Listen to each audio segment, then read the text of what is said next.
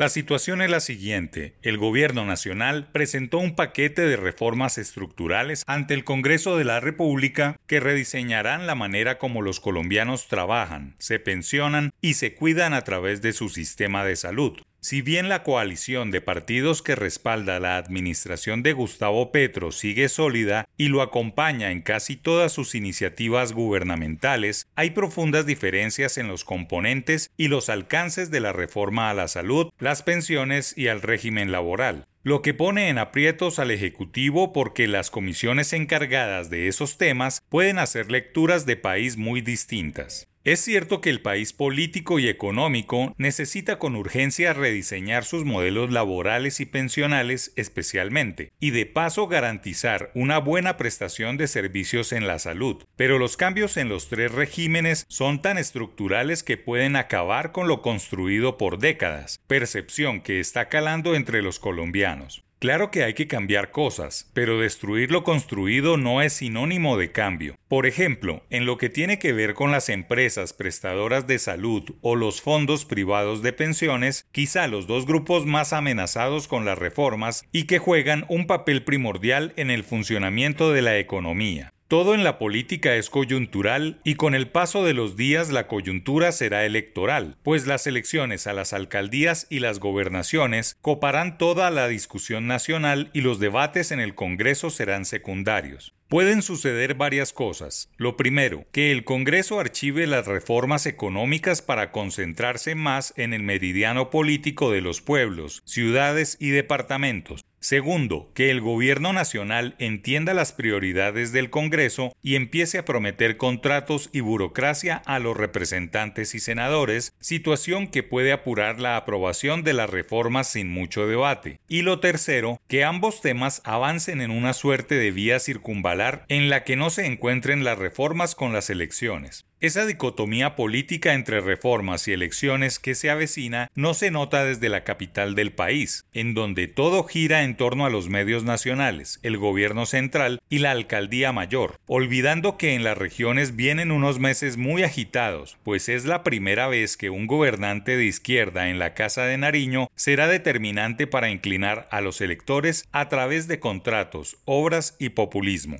El gobierno nacional no tiene fácil sacar sus reformas en bruto, pues la negociación será fundamental en muy poco tiempo y el papel de los gremios determinante en las discusiones económicas, pero son solo los representantes y senadores quienes al final saquen adelante o archiven las reformas laboral, de la salud y las pensiones. Esta vez no es una tributaria que castiga siempre a los empleados y las empresas, lo que está en juego con esas tres reformas estructurales. Es el futuro de las pensiones, el buen funcionamiento de la salud y la competitividad de las empresas en términos de régimen laboral. No hay mucho tiempo para saber qué es lo bueno, lo malo y lo feo de cambiarlo todo, situación que puede precipitar decisiones y negociaciones. Como pocas veces en la historia del país, es un momento de estar muy atentos.